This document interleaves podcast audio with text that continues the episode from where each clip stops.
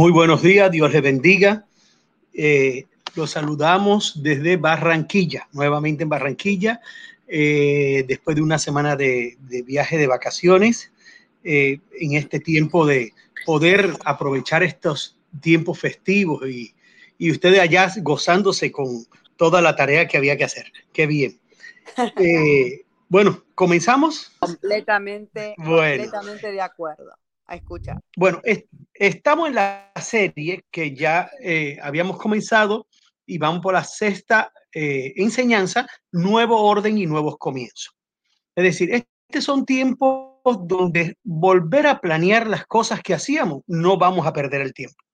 ¿Por qué? Porque las, las situaciones cambiaron, los métodos cambiaron, las herramientas cambian. Y hoy en este nuevo orden del mundo, Dios ha dicho para la iglesia Centro Cristiano La Roca de Bariloche, que debe ajustarse a un nuevo orden y tiene que volver a comenzar y ese nuevo comienzo lo va a hacer de la mano de él. Como dice Isaías 41:10, así que no temas. Es decir, las cosas nuevas, hay personas que le tienen cierto temor, de pronto desconfianza. Otros pues se abstienen a veces de hacer cosas nuevas porque les gusta estar, andar, caminar y hacer cosas seguras porque yo estoy contigo, dice el Señor. Así que no temas porque yo estoy contigo. No te angusties porque yo soy tu Dios. Te fortaleceré, te ayudaré y te sostendré con mi diestra victoriosa. Señor, gracias. Gracias por esta mañana. Gracias, Señor, por la vida hasta hoy y todo lo que tú has hecho con nosotros. Gracias por las fuerzas que nos has dado, el vigor, Señor, en nuestro cuerpo. Gracias por nuestra mentalidad que ha sido transformado por la palabra. Gracias. Es lo único que podemos decirte. El mundo en esta semana es está sensible a lo espiritual. Y nosotros, Señor, todo el tiempo estamos contigo. La comunión contigo es permanente. Nosotros no somos de Semana Santa, no somos de Viernes y Sábado Santo, no somos, Señor, de días, sino somos tuyos, te pertenecemos. Y Señor, con este, esta convicción, tomamos hoy la decisión de permanecer contigo. Si hay alguien nuevo en este lugar, nos escucha por las radios, nos escucha por las plataformas, Señor, penetra su corazón y que pueda recibirte como su Salvador. Pero también, Señor, la doctrina sobre la cual hemos sido fundamentados se consolide. Si hay alguien que en algún momento ha dudado en medio de la tempestad, en medio de las situaciones adversas, de las circunstancias difíciles que hemos vivido, Señor, te pedimos que tú fortalezca. Nosotros mismos ponemos en, en tus manos nuestra mente y nuestro corazón. Si el enemigo ha logrado algún objetivo, Señor, Dios, has logrado algún objetivo en dañar en frustrar o en intervenir en el plan que tienes con nosotros en esta hora, Señor, confiamos en que tu mano, a través de tu Espíritu Santo, nos sana, nos libera. En el nombre de Jesús. Amén. Orden. Me gustó mucho ese versículo y creo que fue puesto por Dios porque siempre el predicador eh, hace cierta afinidad a ciertos versículos en la serie y es porque el Espíritu Santo se lo pone a uno. Dice, porque si el árbol fuere cortado, aún queda de él esperanza. Mire que, eh, y volvemos y explicamos en cada momento, que el árbol puede ser cortado, pero si lo dejaron la raíz, queda esperanza. Retoñarán aún y sus renuevos no faltarán. Es decir, que aunque el enemigo en ocasiones quiere destruirnos, en Dios tenemos la esperanza para volver a iniciar, para un nuevo comienzo, para un nuevo tiempo, para una nueva temporada, para nuevas fuerzas. No importa la edad que tengamos, no importa la situación que hemos vivido, no importa cómo esté nuestro cuerpo. De pronto dirán algunos, no, yo tengo alguna enfermedad, tengo algunas dolencias, no importa cuando el Señor dice que hará nuevas cosas con nosotros, Él sanará todas estas enfermedades, quitará todo lo que estorba para que podamos avanzar. Y de ahí es donde tenemos que entender que tenemos que tener la sabiduría de Dios. No caminar en este mundo con la sabiduría del mundo, con los criterios del mundo, con los argumentos del mundo. ¿Por qué? Porque los argumentos del mundo son fallidos. La ciencia eh, en muchas ocasiones falla. Y dice, cuídense, Colosenses 2.8, cuídense de que nadie los cautive con vana y engañosa filosofía, que sigue tradiciones humanas, la cual va de acuerdo con los principios de este mundo y no conforme a Cristo. Es decir, muchas personas con muy buen sentido, con muy buena intención, incluso con ganas de ayudarte, a veces quiere someterte a algunas filosofías médicas, algunas filosofías eh, generacionales, algunas filosofías que tienen que ver con la, eh, eh, la, economía, con la finanza, ¿sí? Y dice, no, no, ese negocio va así, eso no vas a poder hacer nada, otros te van a tratar de cautivar con cosas del cuerpo, no, mire la edad que usted ya tiene, usted no va a poder lograr más, y no es así. Mire que no es así porque esas son tradiciones humanas y son eh, filosofías basadas en principios de este mundo y no de Cristo. Si Cristo resucitó, ¿cuánto más el Señor hará con nosotros? La máxima expresión del poder del Espíritu Santo, la máxima expresión del poder de Dios en esta tierra fue cuando el mismo Jesús vino del cielo, tomó cuerpo humano como nosotros y estando con cuerpo humano como nosotros, fue resucitó. Entonces, si Jesús resucitó, ¿cuánto más el Señor hará con nosotros? Hace falta tener sabiduría de Dios para vivir. ¿Por qué? Porque hay gente que no vive, hay gente que padece. Repito esto, hay gente que no vive, hay personas que padecen. ¿Por qué? Porque siempre se están quejando, pero siempre están enfermos. Ponen en primer lugar la quejumbranza, la enfermedad, la la falta de dinero, la situación económica, la situación del mundo, y estas personas no viven, sino se quejan, sino padecen. Padecen que toda esa infección que tiene el mundo le transmite a ellos y ellos no pueden disfrutar su vida. Para eso tenemos que entender que Jesús es nuestro amigo. Y yo quiero que te lo digas al que tiene a tu lado, Jesús es mi fiel amigo. No es un sencillo amigo, sino que también es fiel. En Jesús podemos confiar porque Jesús es nuestro fiel amigo. Dirá, bueno, a tantos años de, eh, de convertido, ¿tengo que volver a recordar que Jesús es mi fiel amigo? Sí. ¿Por qué? Porque muchas veces hemos desconfiado. Muchas veces decimos, Señor, si tú quieres, en vez de decir, Señor, yo creo. Señor, tú lo harás, o en vez de decir, Señor, yo lo recibo. Mire la diferencia entre ya darlo por hecho cuando es algo de Dios para la vida de uno y, la posición de un poco dudar, de volver a preguntar, Señor, envíame una señal, Señor, envíame eh, eh, eh, un mensajero, Señor, que aparezca un ángel cuando Jesús es nuestro fiel amigo. Vamos a ver lo que dice Juan 15 desde el versículo 12. Y Juan 15, desde el versículo 12, nos explica, dice, este es mi mandamiento, que os améis unos a otros. De la primera eh, eh, eh, categoría, concepto, el primer elemento que muestra Dios a través de Jesús y mandamiento es que os améis unos a otros como yo os he amado.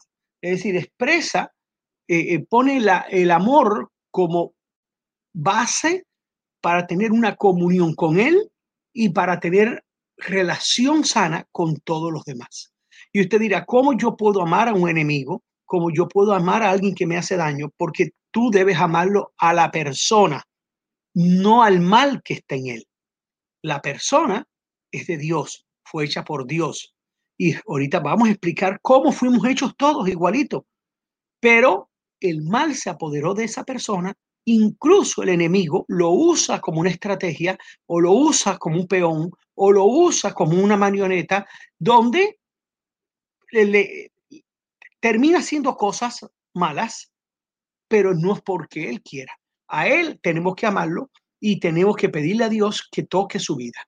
Por eso dice que os améis unos a otros como yo os he amado. Nadie tiene mayor amor que este, Y mire qué importante, nadie tiene mayor amor que este, que ponga su vida por sus amigos. Y a veces uno le diría a las personas, ¿usted es capaz de dar su vida para que otro viva? Y bueno, algunos padres lo han hecho por los hijos, han donado órganos importantes porque ellos ya su esperanza de vida no es grande y hay padres que en momento de salvarse él o su hijo ha salvado a su hijo, ha salvado a un familiar, pero normalmente no es algo común o no es algo normal que las personas pongan la vida por otro, porque Jesús la puso por nosotros. Dice, vosotros sois mis amigos. Si lo hacéis lo que os, lo que yo os mando. Y ahí es donde pone la primera condición. Dice, si usted hace lo que yo le digo, tú eres mi amigo. Es decir, que nadie puede ser amigo de otro si no tiene en cuenta su criterio. En este caso, Jesús, que quiere tener una relación de amistad con nosotros, pero debemos hacer lo que dice Él. Es decir, Él nos mandará hacer cosas muy buenas y nos guiará por el buen camino, entonces no vamos a perder el tiempo. Ya nos llamaréis siervos, porque el siervo no sabe lo que hace su Señor, pero he llamado amigos, porque todas las cosas que oí de mi Padre os las he dado a conocer. Y, y ahí pone una condición donde dice, yo quiero que ustedes sean mis amigos, no sean siervos que no saben lo que nosotros estamos planeando, sino que yo le voy a revelar el plan que tengo con ustedes. Y es por eso que Jesús, a través de Jesús, se levanta la iglesia de Cristo y el que tiene papel, el papel, la tarea, la función de predicarle a otras personas, somos nosotros los de la iglesia de Cristo. Los ángeles no pueden predicar, los eh, eh, otras personas no pueden predicar de Cristo si no se convierte a Cristo. Y aquí hay ciertas verdades y hay cosas que hay que tener. El que establece una amistad con Jesús es identificado por el mundo por Jesús. Entonces, esa amistad de Jesús es la que hay que tener para ser identificado como amigo de Jesús. Imagínense que a Pedro cuando a Pedro lo acusan y dice, tú eres uno de los de Jesús, eh, eh, Pedro, eh, que, que, niega a Jesús, dice, no, pero es que todo el mundo le notaba que Pedro era de Jesús. ¿Y por qué lo notaba? Porque hablaba como Jesús, porque actuaba como Jesús. Es decir, que el que es amigo de Jesús, primero tiene una naturaleza diferente. ¿Cuál es una naturaleza? Una naturaleza divina, ¿sí? Un, destino, una salvación. Tener a Dios como amigo y salvador. Entonces, cuando ya usted es de Cristo, y de pronto si hay alguien escuchándome que no ha tomado la decisión de recibir a Jesús como su Salvador, este es el momento de decir, no, yo quiero parecerme a Jesús, yo no me quiero parecer a, un delincuente, yo no me quiero parecer a la gente de este mundo que es hipócrita, que, cuántos defectos tiene, yo quisiera parecerme a Jesús. Usted siempre eh, debe buscar parecerse a lo mejor posible. a veces en este parecer, ¿sí? por quién te identifica el mundo. Usted ha visto ahora con la cirugía cómo hay personas que se quieren parecer a, personalidades del mundo de la moda o del mundo de la, del cine y se hacen esta cirugía para parecerse a ellos. En el caso de nosotros no necesitamos cirugía, solamente tenemos que recibir a Cristo en nuestro corazón. Ahora, si ya usted lo recibió hace uno, 10, 20, 30, 50 años, no importa, cada día nos tenemos que parecer más a Jesús. Cada día tenemos que hablar de que Jesús es nuestro fiel amigo y es nuestro Salvador. Y esto nos llevará, ojo, que debemos tener bien en cuenta, esto nos llevará en que cuando usted es amigo de Jesús, usted tiene una nueva posición y un nuevo destino en él. Es decir, que Dios a través de Jesús nos coloca en una posición nueva y un destino en Él, no el destino del mundo.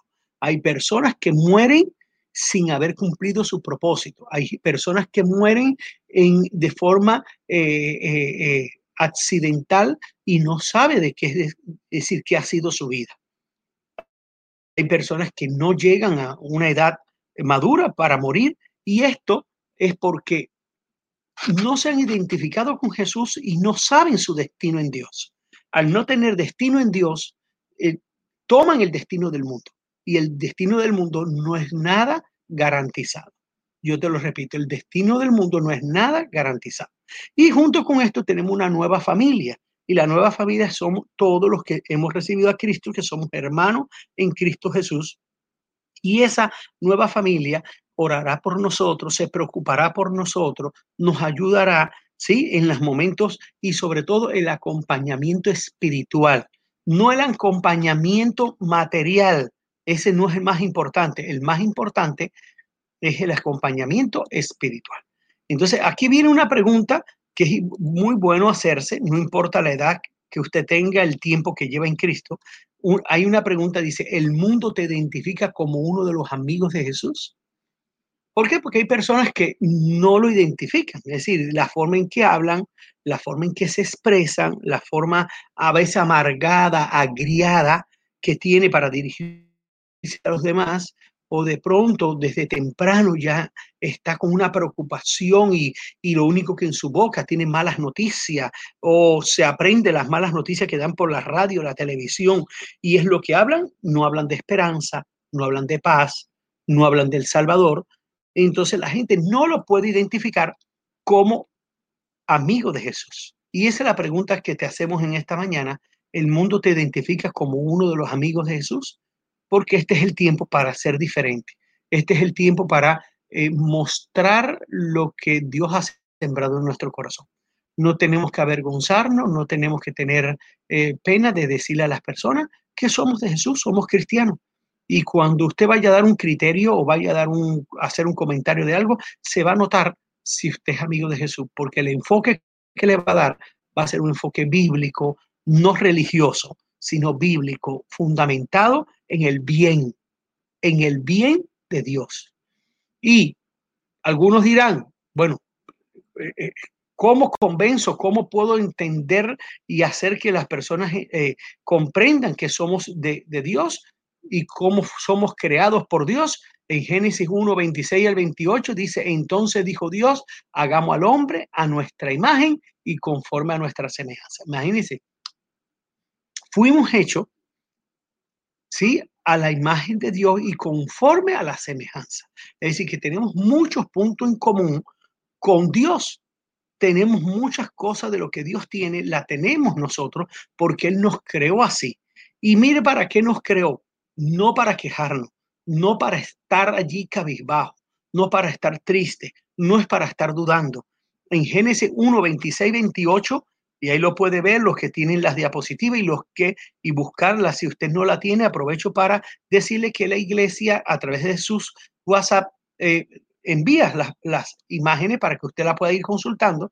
Y dice, entonces dijo Dios, hagamos al hombre a nuestra imagen, conforme a nuestra semejanza. Dice, y señoré en los peces del mar, en las aves de los cielos, en las bestias y en toda la tierra y en todo animal que se arrastre sobre la tierra. Y señoré. Es decir, Dios nos hace a su imagen, ¿sí? Y conforme a su semejanza para que administremos, para que gobernemos, para que emprendamos, para que estemos en la cabeza y no seamos cabeza y no cola, para que incluso los peces del mar estén bajo nuestra voluntad, es decir, para pescar, para criar, para hacer de la tierra nuestra y no para vivir de la miseria o del otro. No, Dios nos hizo con capacidades para dirigir, para crear y para administrar. Y qué bueno porque eh, eh, esto lo, hace el Señor y nos da el propósito. Es decir, que el propósito de Dios es que nosotros gobernemos. Yo en el nombre de Jesús en esta hora declaro sobre tu vida libertad. Declaro sobre tu vida visión. Declaro en el nombre de Jesús sobre tu vida fuerza, creatividad para que empieces a tomar el lugar que Dios tiene para ti. El lugar de señorear.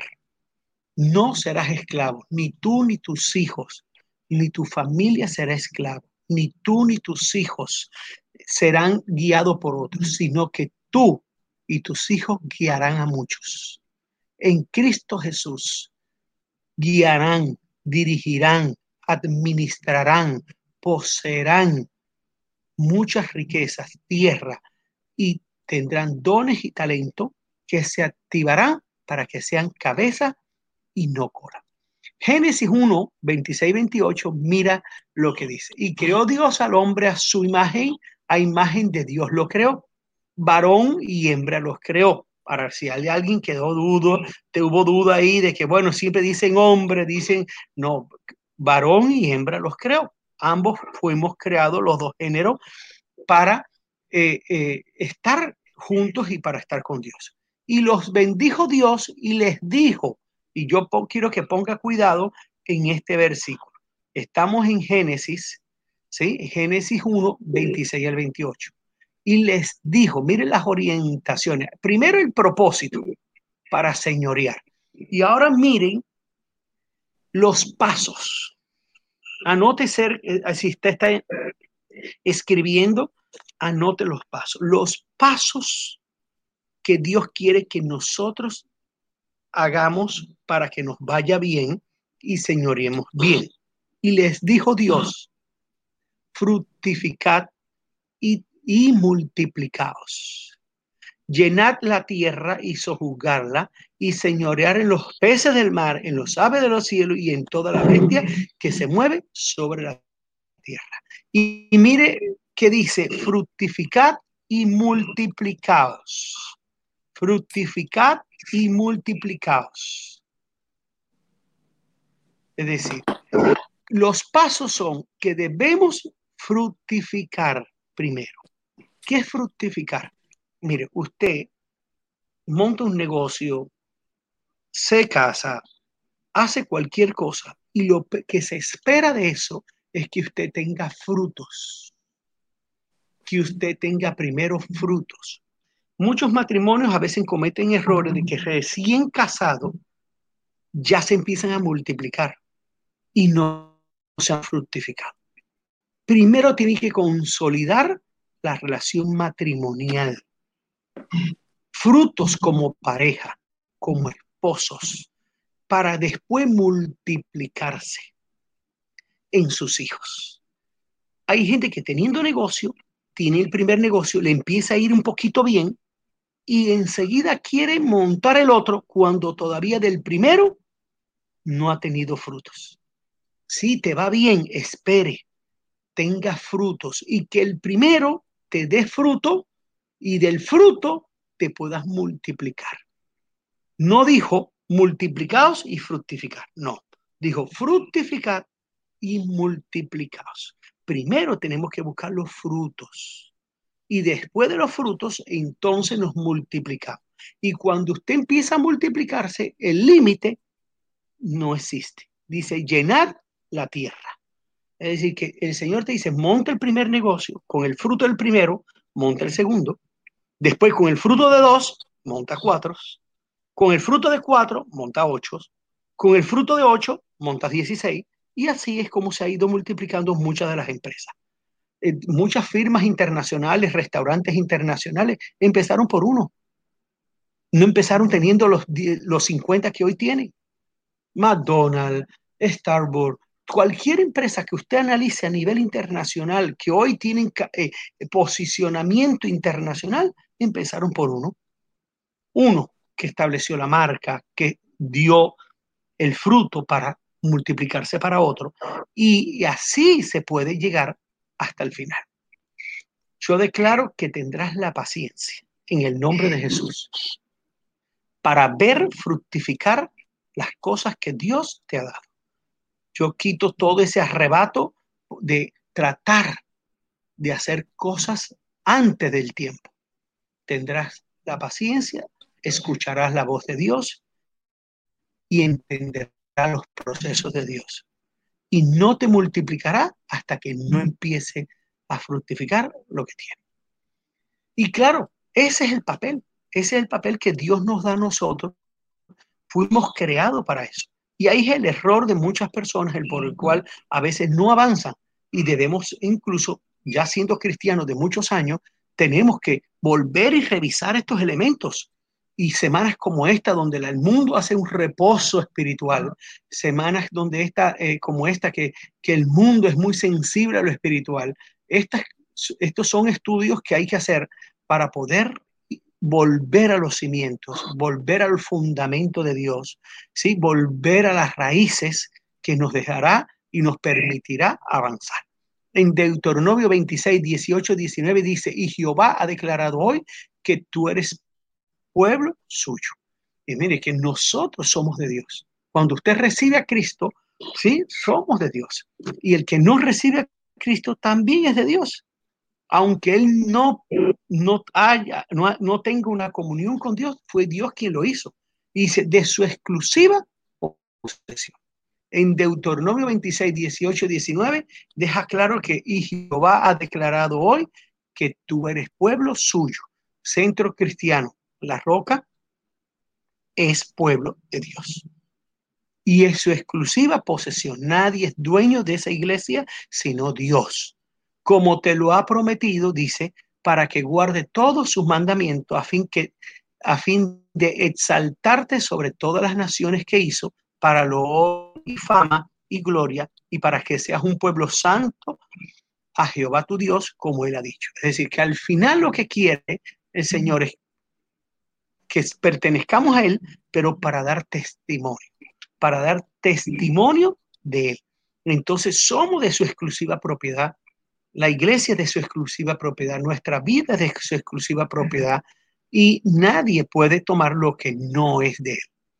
Pero en este, el pecado vino y se apoderó de las vidas de muchas personas que hoy tú y yo conocemos cuál es ese papel del pecado, ¿sí? Y el Señor recupera.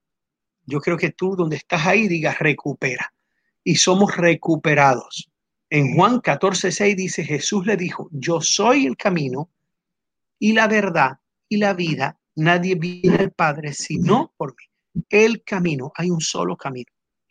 No es que hay otro camino, no, el otro no es camino. El otro es áreas verdes, es eh, cerros, pero no es camino.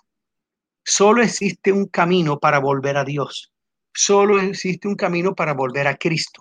No hay más. Dice, hay una sola verdad, el que está en Cristo. Hay una sola vida, la que está en Cristo y dice, nadie viene al Padre sino por mí.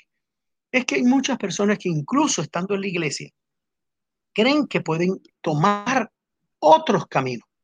Y esos son puros inventos del mundo, porque camino es uno solo, que es Cristo. Yo, a mí me puede parecer bueno esto, me puede parecer bueno lo otro, pero yo tengo que consultarle a Dios y pedirle a Dios que trabaje en mi corazón y me dé la paz a mí o si un poco estoy confundido, porque a veces nos ocurre que el que está más metido en la situación es el que más confundido se centra, se siente, entonces pedir una consejería, pedir orar, hacer ayuno, hasta que podamos ver cuál es el camino de Dios para nuestra vida. El camino de Dios para nuestra vida es uno solo, el que marca Jesús. Si tú te has salido del camino, hoy declaro que entras. Si te han tratado de engañar con otros caminos, pintándote, como decimos acá, pajaritos, para que tú te entretengas y te vayas por otro camino, volverá. Si alguien de tu familia se ha ido del camino correcto de Dios, volverá. En el nombre de Jesús lo desatamos de toda estrategia del enemigo y del diablo que ha tratado de entretenerlo y de sacarlo del camino, y en ese camino volverá en el nombre de Jesús somos recuperados, pero somos recuperados, como dice Romanos 10, 9, 10, que si confesamos con nuestra boca que Jesús es el Señor. Entonces ahí es donde vemos cuáles personas son las que están listas para servir al Señor, están listas para decir Dios es mi Señor, el Jesús es mi Salvador, que hay que confesarlo con la boca. No hay que tener temor, no hay que tener miedo, no hay que tener vergüenza, de decir que Jesús es nuestro Señor. Y dice que Jesús es el Señor. ¿Y qué quiere decir esto? Que Jesús es quien gobierna mi vida. Y yo quiero allí donde tú estás, no importa si llevas 10 años, si llevas 20 años, si llevas 3 meses, yo quiero que tú puedas en esta hora con tu boca declarar y decir, yo confieso a Jesús como mi Señor. Y confesar a Jesús como mi Señor, como el Señor de mi vida, es el que me voy a dejar dirigir por Él. ¿Sí? Me voy a dejar dirigir por Él. Voy a dejar que Él sea quien abra mis caminos, me muestre, abra puertas de bendición sobre mi vida y no voy a tratar de forzarla yo. Voy a obedecer su palabra, voy a obedecer lo que Él me mande hacer, yo lo haré ¿eh? y voy a dejar que sea quien gobierne, no el mundo gobierne mi vida. Por tanto, no tienes que preocuparte por lo que dice el mundo, no tienes que preocuparte por lo que anuncian las instituciones nacionales e internacionales, nada, no te preocupes por eso. Escúchala, esté al tanto de ella, porque debes saber en el mundo que estás viviendo, pero no te dejes guiar por ella. Las noticias no deben guiar tu vida. Lo que guía tu vida es el Señor. Orando en la mañana, Él dará a tu corazón el toque que necesita, tu mente, los pensamientos que necesita. Y mira lo segundo lo que dice, y creyeres en tu corazón, y creyeres en tu corazón. Es decir, que aquí no hay que creer en la mente. Dios nos está pidiendo que tenemos que creer en el corazón. Cuando usted cree en el corazón, está convencido, convencido, ¿sí? Está seguro de que Dios hará lo que te ha prometido. Y debes creer en tu corazón que Jesús es tu Salvador y que Dios lo levantó de los muertos. Acuérdese que nosotros somos diferentes a todas las demás religiones porque nosotros creemos en ese Dios que fue levantado de los muertos. Jesucristo fue levantado, fue visto por más de 500 personas después de resucitar. Pero también Jesucristo se presentó en más de 50 lugares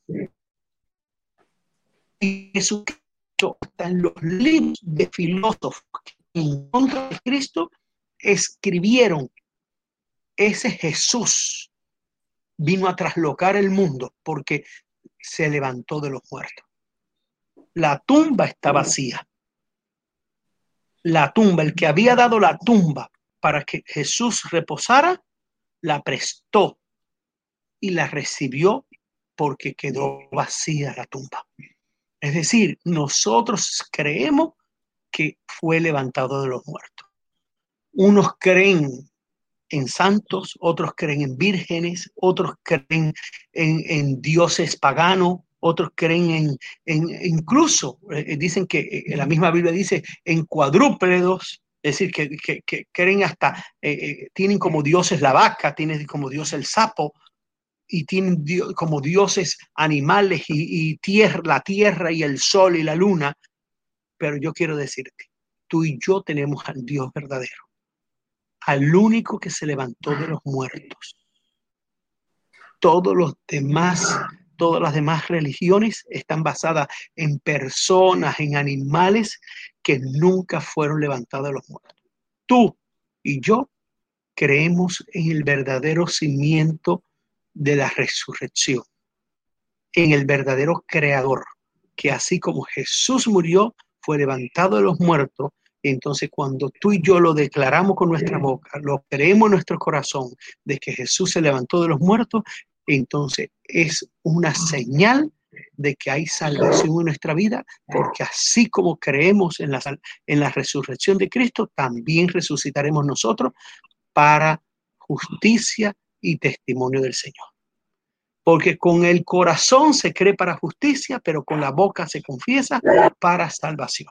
Y qué bueno cuando nosotros podemos entender estas verdades. Mire, pongo tres verdades, las tres verdades básicas, ahí están las diapositivas, para que usted también lo use y pueda enseñárselo a otras personas. Las tres verdades básicas es confesar que Jesús es el Señor.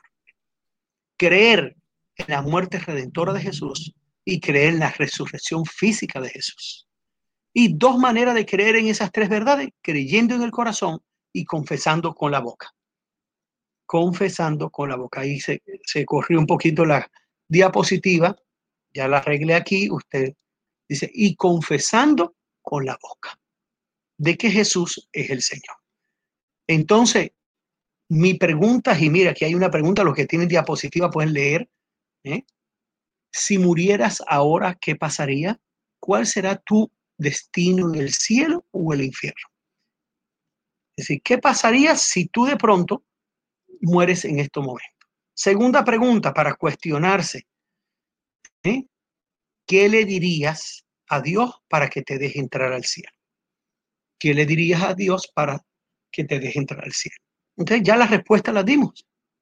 Que Jesús es nuestro Salvador, que el resucitó de los muertos, vaya de nuevo a la diapositiva, que Jesús es nuestro Señor, que en Jesús nosotros fuimos perdonados de nuestros pecados y que así como resucitó Jesús, también nosotros resucitaremos y tenemos derecho a la salvación porque Él murió por nosotros.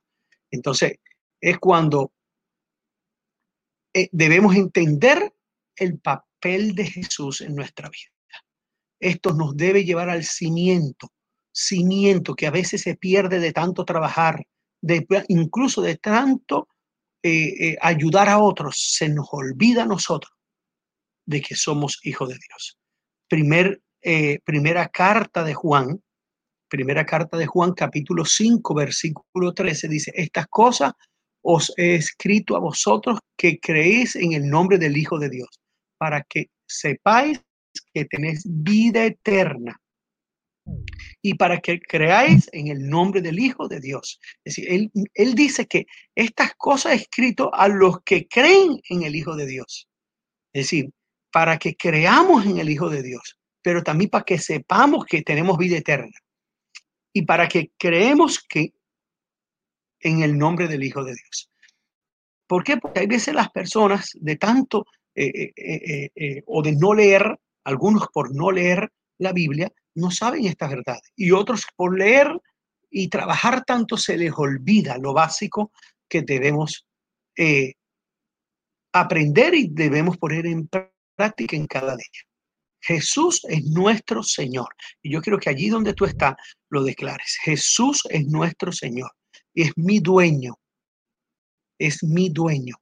Es decir, nosotros no pertenecemos a, las, otras personas, no pertenecemos a nadie y no pertenecemos al mundo. Jesús es nuestro Señor. Y esto tenemos que entenderlo. ¿Por qué? Porque nos hizo en el vientre de nuestra madre. Bueno, ¿cómo nos hizo? Es importante saber de que Jesús nos hizo en el vientre de nuestra madre. Dios nos hizo. Y haber, eh, eh, eh, Dios haber hecho, habernos hecho en el vientre de nuestra madre, eso nos dice que le pertenecemos a Él. Salmo 139, versículo 13 al 18, mire lo que dice. El Salmo 139, la evidencia de que Jesús no hizo en el vientre de nuestra madre, porque tú formaste mis entrañas, tú me hiciste en el vientre de mi madre, te alabaré porque formidables, maravillosas son tus obras, hoy estoy maravillado. Y aquí es donde tú y yo tenemos que entender que Jesús nos hizo y nos hizo perfecto. No nos falta ni nos sobra nada.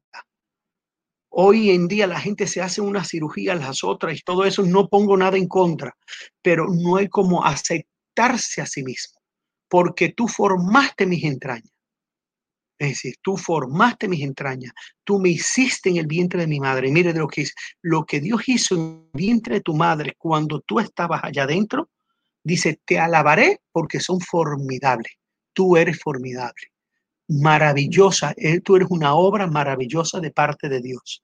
Tú eres algo para declarar que hay maravillas en el mundo. La maravilla mira cómo tus manos son, mira cómo tus manos se mueven, Mira cómo funciona tu cerebro, tus ojos, tu cuerpo. Mira todas las articulaciones, todos los huesos. Mira cómo se crea el pensamiento. Mira cómo no hay que ordenarle al corazón para que lata.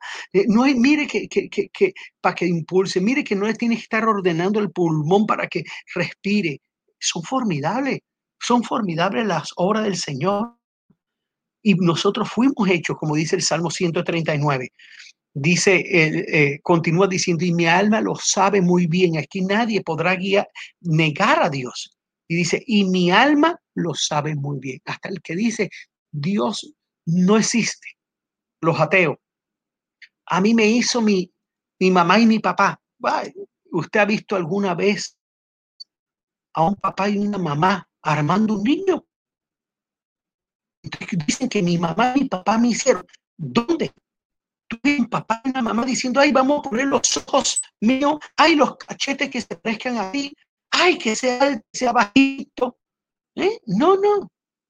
Ningún papá, ningún mamá somos usados por Dios para que entre allí lo que Dios quiere que entre, para formar lo que Dios quiere, que nosotros fuimos formados.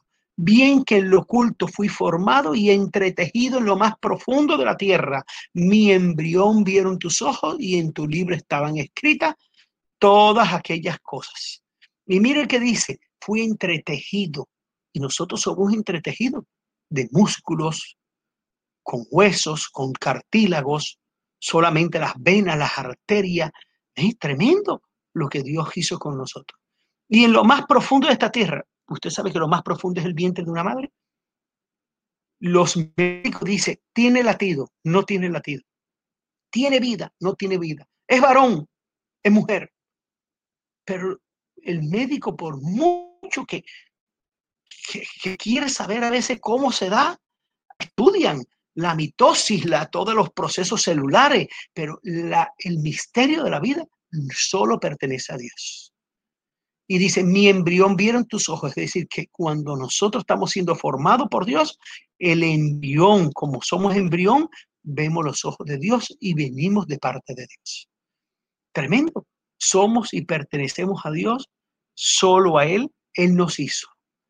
Dice que el versículo, mi embrión vieron tus, tus libros, estaban escritas todas aquellas cosas. Es decir, que ya hay un libro escrito donde Dios, como decía nuestro pastor eh, Diego, ya uno viene sabiendo qué va a ocurrir. Y si seguimos en Dios, lo que ocurre con Dios. Hay un plan perfecto escrito, pero también tenemos una fecha de caducidad, como decía el pastor, hasta un día. Hay un día donde no vamos a estar más aquí y volvemos a Dios. El problema es que llegue ese día y usted no haya encontrado el camino eh, o haya perdido el camino. El camino de Dios perderlo por causa de decisiones mal tomadas, que fueron luego formadas, mira, todas aquellas cosas que fueron luego formadas sin faltar una de ellas. Cuán preciosa me son, oh Dios, tus pensamientos. Mire, el plan que Dios tiene para nosotros es un plan perfecto. Yo quiero decirte que tú y yo estamos viviendo en el plan de Dios tú y yo estamos siendo guiados por Dios, nuestra familia, nuestros hijos. Cuán grande es la suma de ellos si los números se multiplicarán más que la arena, despierto y aún estoy contigo. ¿eh? Entonces, tenemos que entender que es Jesús, ¿sí? Él, el, Dios nos hizo desde el vientre de nuestra madre y después vino Jesús y nos compró a precio de sangre, a precio de sangre. Mire esa diapositiva, lo que nos dice, está a precio de sangre. ¿Por qué? Porque el pecado vino y arrebató nos arrebató de las manos de Dios y somos nuevamente encontrados en Dios a través de la sangre de Cristo. El precio de Jesús pagó fue su propia sangre. Y usted dirá, bueno, ¿y por qué si le pertenecíamos? Ah, porque a veces usted, por ejemplo, que a usted se le pierda algo y usted quiere tanto ese algo. Vamos a imaginar una joya, ¿sí? O de pronto es algo que, que un objeto y usted sabe que ese objeto el mismo que se le perdió a usted, ahora lo están vendiendo allí en, esa, en ese lugar porque el que lo halló lo vendió allí y allí ahora lo están vendiendo. Dígame, si usted quiere tanto eso, ¿usted no vuelve y paga? Sí, claro, nosotros volvemos y pagamos. Volvemos y pagamos. Y eso fue lo que hizo Jesús. En Apocalipsis 5, 9 dice, y cantaban un nuevo cántico diciendo, digno eres de tomar el libro y de abrir su sello, porque tú fuiste inmolado y con tu sangre nos has redimido para Dios y de todo linaje y lengua y pueblo y nación. Es decir, que Jesucristo es el que nos redimió de todo. No importa el linaje, la lengua, el pueblo, la nación, existe un solo Salvador que es Jesús. Entonces, en primera carta a los Corintios, también demuestra que Jesús es nuestro Señor. Dice, o ignoráis que vuestro cuerpo templo del Espíritu Santo, el cual está en vosotros, el cual tenéis de Dios y que no volvéis de vosotros, porque habéis sido comprado. Y mire lo que dice el versículo 20 de primera carta a los Corintios 6. Importante, mire, porque habéis sido comprados por precio, glorificad pues a Dios en vuestro cuerpo, en vuestro espíritu, los cuales son de Dios. Fuimos comprados. ¿Sí? Ese es el precio. Y ese fue lo que hizo Jesús, es nuestro Señor, porque le pertenecemos a Él. Un día nos perdimos por el pecado del camino y Él nos trajo al camino pagando precio de sangre. Si tú o tu familia o alguien de los tuyos ha perdido ese camino, volverá, porque esa sangre de Cristo está operando a favor de cada uno de nosotros. Nuestros amigos también serán traídos a Dios. Hebreos 4, 9, 14. Hebreos 9, 14 dice que la muerte redentora de Jesús fue en la cruz y esa nos redimió. Dice, cuanto más la sangre de Cristo, el cual mediante el Espíritu Eterno se ofreció a sí mismo, sin mancha Dios limpiará vuestras conciencias de obras muertas para que sirváis a un día vivo. Y aquí vamos a tocar un punto muy importante, el cual Dios me está llevando a dirigir. El enemigo quiere poner cosas en tu mente de lo que hiciste en el pasado. El enemigo te señala el enemigo te quiere recordar los errores y pecados, las malas decisiones, incluso las que tomaste ayer, que fueron malas, las que tomaste esta mañana, las, que las decisiones tomadas hace un, mes, un año, 10 años, 20 años. Incluso hay personas que teniendo ¿eh?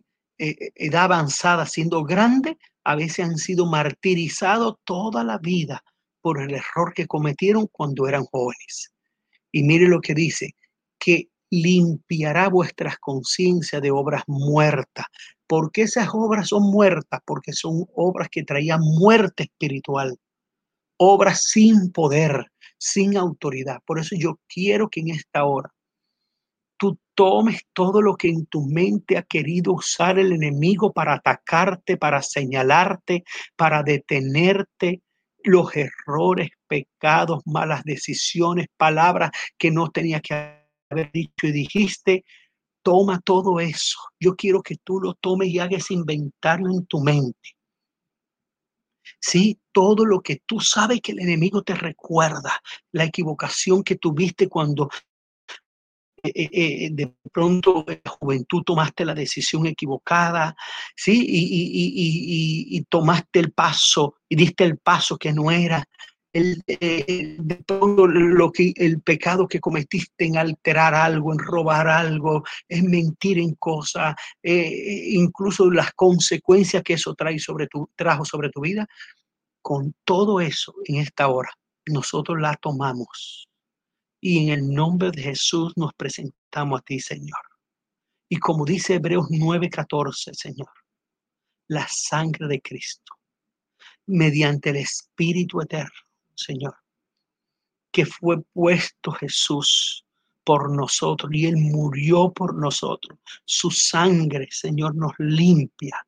Y en el nombre de Jesús te pedimos que tú limpies nuestras mentes, limpies nuestras conciencias de toda obra muerta. Te la entregamos, Señor. Te entregamos y te decimos, perdónanos. Perdónanos, Señor. Perdónanos. Pero no dejaremos más que el enemigo nos siga señalando por esos errores. No vamos a dejar que el enemigo, Señor, siga, Señor, manipulándonos, deteniéndonos y, queriendo tomar autoridad sobre nuestra vida por esas malas decisiones. En el nombre de Jesús entregamos todas esas áreas. Entregamos, Señor, todos los errores y pecados para, que tú limpies, Señor. Limpies nuestras conciencias y tengamos conciencia limpia para hablar de Cristo, conciencia limpia para emprender nuevas cosas, conciencia limpia para nuevas tareas, conciencia limpia para este nuevo destino, para este nuevo comienzo, para este nuevo orden, Señor. Desautorizamos en el nombre de Jesús y por el poder de la sangre de Cristo todo lo que en nuestro pasado ha querido manipular el enemigo. Y cerramos las puertas en el nombre de Jesús y por el poder de la sangre de Cristo de toda obra muerta. Lo, toda obra muerta que impide que le sirvamos a un Dios vivo. Todo. Y entramos, Señor, en ese nuevo tiempo con conciencia limpia, porque quien hizo eso fuimos nosotros, pero manipulados, gobernados por, por, la, por las tinieblas. Y hoy esas tinieblas no tienen autoridad sobre nuestra vida. Nosotros fuimos hechos por Dios y somos Señor tuyo. En el nombre de Jesús. Amén y amén. Y si tienes algo que Dios limpia, limpió en esta hora, yo quiero que le digas gracias, Señor. Gracias por limpiar mi vida para ser una mejor persona, un mejor hermano y un mejor líder en la iglesia. Y mire lo que dice la palabra, mire lo que dice la palabra en Romanos 5.8. Romanos 5.8. Mas Dios muestra su amor para con nosotros en que siendo aún pecadores, Cristo murió por nosotros. Así que no es nada diferente lo que conocemos. Dios murió por nosotros y murió por, no, por ser pecador. No murió porque éramos justos. Entonces no hay que avergonzarse de que en el pasado tuvimos estas cosas. Mire lo que dice la palabra del Señor en Romanos 25, el cual fue entregado por nuestras transgresiones y resucitado para nuestra justificación. Él resucitó para nuestra justificación. ¿Sí? Y Hebreos 10:14 dice, porque con una sola ofrenda hizo perfecto para siempre a los santificados. ¿Y cuál fue la ofrenda? Jesús. Jesús que murió, resucitó. Y también como resucitó, nos hizo acepto, nos hizo perfecto delante de él. Primera carta de Corintios 15, 14 dice, y si Cristo no resucitó, mire ese versículo, si Cristo no resucitó, busque allí la diapositiva de primera carta a los Corintios 15, 14. Y si Cristo no resucitó, vana es nuestra predicación, vana es también nuestra fe. Es decir, y no es vana porque Cristo resucitó. Y si resucitó, nosotros tenemos que predicar y tenemos que enseñar y nuestra fe es premiada. Yo te repito, nuestra fe es premiada. Tu fe traerá milagros, prodigios, traerá cosas sobrenaturales sobre tu vida, tu familia, tu economía, tus negocios y todo lo que tú emprendas. Y vamos a las conclusiones. Conclusiones, recibimos cuatro promesas esenciales. Una nueva condición que somos hijos de Dios. Esta es la primera conclusión. Somos hijos de Dios. Y como dice Romano 8:16, el Espíritu mismo da testimonio a nosotros, a, a, nuestro espíritu, de que somos hijos de Dios. Cuando a ti te preguntan, ¿y por qué tú eres hijo de Dios? Porque yo lo sé. ¿Y por qué usted lo sabe? Porque el mismo Espíritu Santo lo muestra. A nadie hay que explicarle por qué hijo de Dios. Esto es una condición, una promesa que Dios nos coloca y la condición de hijo nadie la puede quitar. Tú que declaraste a Jesús como tu Salvador, tú sabes, tú en lo más adentro de tu corazón sabes que tú eres hijo de Dios porque el mismo Espíritu Santo lo declaró sobre ti. Segundo, recibiremos una nueva posición de coheredero con Cristo. Mire lo que dice Romanos 8:17. Y si hijos también herederos, herederos de Dios y coherederos con Cristo si es que padecemos juntamente con Él, para juntamente con Él ser glorificado. Es decir, que somos herederos en la tierra y en los cielos. Yo declaro la herencia que Dios tiene para ti en esta tierra, no te morirás sin tomarla en tus manos y disfrutarla. La herencia que Dios tiene para ti, las bendiciones que Dios tiene para ti. No importa la edad que tenga, no importa las enfermedades que te ha declarado el médico, no te irás de este mundo hasta que no disfrutes de las bendiciones que Dios tiene para ti. nadie podrá detener el plan de Dios sobre ti. Mire la tercera, mire la tercera. La tercera es aprender a vernos con los ojos que Dios nos ve, porque Él nos sacó del reino de las tinieblas a su luz admirable y nos devolvió el señorío perdido, como dice Hebreos 6:12, a fin de que nos hagáis, no nos hagáis perezosos, sino imitadores de aquel, por la fe y la paciencia heredan las promesas. Es decir, que el enemigo no puede decir de que tú que estuviste en las tinieblas, tú que hiciste tal cosa. No, hay que decirle, ahora soy hijo de Dios y heredo promesas de Dios. Cuarta, certeza de que en Cristo, mire esta promesa, certeza que en Cristo nuestra vida tiene propósito y destino. Jeremías 29:11 dice, porque yo sé los pensamientos que tengo acerca de vosotros, dice Jehová, pensamiento de paz y no de mal, para darlos, para darlo, dice, de paz y no de mal, para darlo el fin que esperáis. Porque yo sé los pensamientos que tengo acerca de vosotros, dice Jehová, pensamiento de paz y no de mal, para, darlos el fin que esperáis. Y mire, ese es el destino que tenemos en Dios un destino marcado por el Señor. ¿Eres amigo de Dios? Y quiero terminar declarando, ¿eres amigo de Dios? Porque cuando tú y yo somos amigos de Dios, la gente nota que somos amigos de Dios. ¿Te identifican como unos amigos de Dios? Entonces, la gente lo va a identificar y porque en nuestro corazón todo lo que hablamos y pensamos es de Dios qué área de tu vida debes entregarle a Jesús hoy y lo importante es que allí todas esas cosas que tú y yo a veces no podemos hacer, la, la entregamos a Dios y Dios responderá. Hoy yo declaro en el nombre de Jesús, Señor, que esta relación contigo, Señor, traerá muchos frutos. Y aunque muchos nos señalen, nos critiquen, Señor, no hay nadie como tú. Dios, tú guía nuestro paso. Jesús, tú trajiste salvación. Espíritu Santo, tú nos das sabiduría e inteligencia. Señor, en esta hora te entregamos nuestra vida. Y yo quiero que si tienes alguien a tu alrededor, lo abraces. Si alguien está escuchando contigo, allí puedan unirse con las manos, con el abrazo, puedan hacerlo y decirle, Señor, eres tú nuestro Salvador. Tú guía nuestros pasos tú eres nuestro fiel amigo. A pesar de nuestros errores, nuestro pecado y nuestras equivocaciones, tú moriste por nosotros en la cruz para rescatarnos.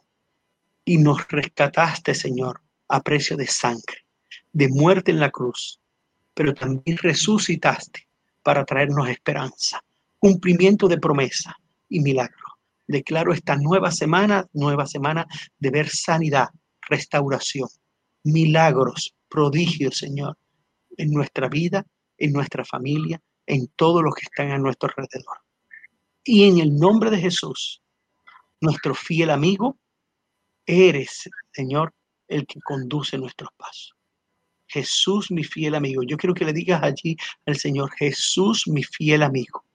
Y si pudieras adorar con todo tu corazón, decirle, eres mi amigo, Señor. Eres mi fiel amigo. Nadie podrá detener lo que tienes con nosotros. Tú siempre nos ayudarás y siempre nos comprenderás. Jesús. Jesús, mi fiel amigo.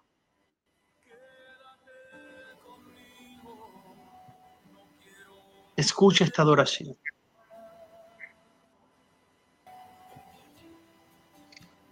Allí levanta tus manos y dile, Señor, gracias. Gracias por este día. Señor, gracias por todo lo que ha ocurrido hasta hoy y sobre todo por lo que vendrá. Porque lo que viene, Señor, son grandes cosas para nuestra vida, para nuestra familia. En el nombre de Jesús. Y ahora colocamos nuestro corazón, Señor, Dios, en tus manos. Colocamos nuestra mente para entrar en un momento, Señor, de cena del Señor, cena contigo. Ese Jesús que un día tomó allí los panes y tomó, Señor, la copa de la victoria y declaró de que nos reuniéramos, nos reuniéramos para poder anunciar su venida. Y que anunciemos que así como ese pan fue picado y, cortado, desmenuzado, así fue su cuerpo y que la copa de la victoria representa la sangre derramada en la cruz, sobre la cual trae sobre nosotros libertad. Y la victoria la tenemos por el poder de la sangre de Cristo. Amén. Gloria a Dios. Y vamos a comenzar el tiempo de Santa Cena. Ya recibimos la palabra de parte de Dios, una palabra como siempre, decimos poderosa. Y, y ahora nos disponemos en nuestras mesas a, celebrar este tiempo tan especial, el tiempo que Jesús nos dejó, ese tiempo que, Él dijo que, que cada vez que nosotros comiéramos este pan y bebiéramos esta copa, la muerte de Él lo anunciaríamos hasta que Él venga. Y la palabra de Dios nos dice porque yo recibí del Señor lo que también os he enseñado, que el Señor Jesús, la noche que fue entregado, tomó pan, y habiendo dado gracias, lo partió y dijo, tomad y comed, esto es mi cuerpo, que por vosotros es partido. Haced esto en memoria de mí. Todos juntos comemos el pan. Asimismo, tomó también la copa después de haber cenado, diciendo, esta copa es el nuevo pacto de mi sangre. Haced esto todas las veces que la bebiereis en memoria de mí. Tomemos todos juntos la copa del Señor. Así pues, todas las veces que comieseis este pan y bebiereis esta copa, la muerte del Señor anunciáis hasta que Él venga. Padre, te damos gracias, Señor, por este tiempo, este tiempo que nos permitís cada mes celebrar esta cena tuya. En este tiempo, en esta semana, es una cena quizá un poco más significativa, aunque para nosotros, como decía el pastor, todas las semanas son semanas tuyas porque somos de vos, Señor. Somos, somos de Cristo, somos tuyos y realmente no necesitamos recordar una semana, pero sí está en el almanaque, está en el calendario. Por eso estamos en un tiempo quizá que, tenemos más conciencia de algunas cosas para algunos. Eh, es ese tiempo que también algunas otras personas puedan estar un poco más sensibles y te damos gracias por eso porque en este contexto podemos alcanzarlas de una manera más sencilla. Gracias Espíritu Santo porque estás en cada momento ayudándonos, estás en cada momento dándonos, Señor, esa unción, esa palabra fresca para aquellos que hoy todavía no te conocen. Gracias por cada una de las personas alcanzadas en, este, en esta semana, en este tiempo, en esta semana que hemos declarado que es una semana de siembra y que vamos a ver la cosecha. Es una semana donde, Señor, vos sos más que nunca nuestro amigo para aquellos que te necesitan como amigos. Aquellas personas que quizá no tengan ese amigo que tanta falta le hace, pero que a partir de este tiempo, a través del mensaje, Señor, que, nos has dado, comienzan a sentir, comienzan a, a ver, comienzan a recibir ese toque de tu presencia y comienzan a saber que ya no están solos. Gracias, te damos por este tiempo. Y ahora nos disponemos a adorarte a través del himno, porque así se ha hecho y así se seguirá haciendo en tu nombre, Señor. Gracias te damos. Bendito Dios. Amén.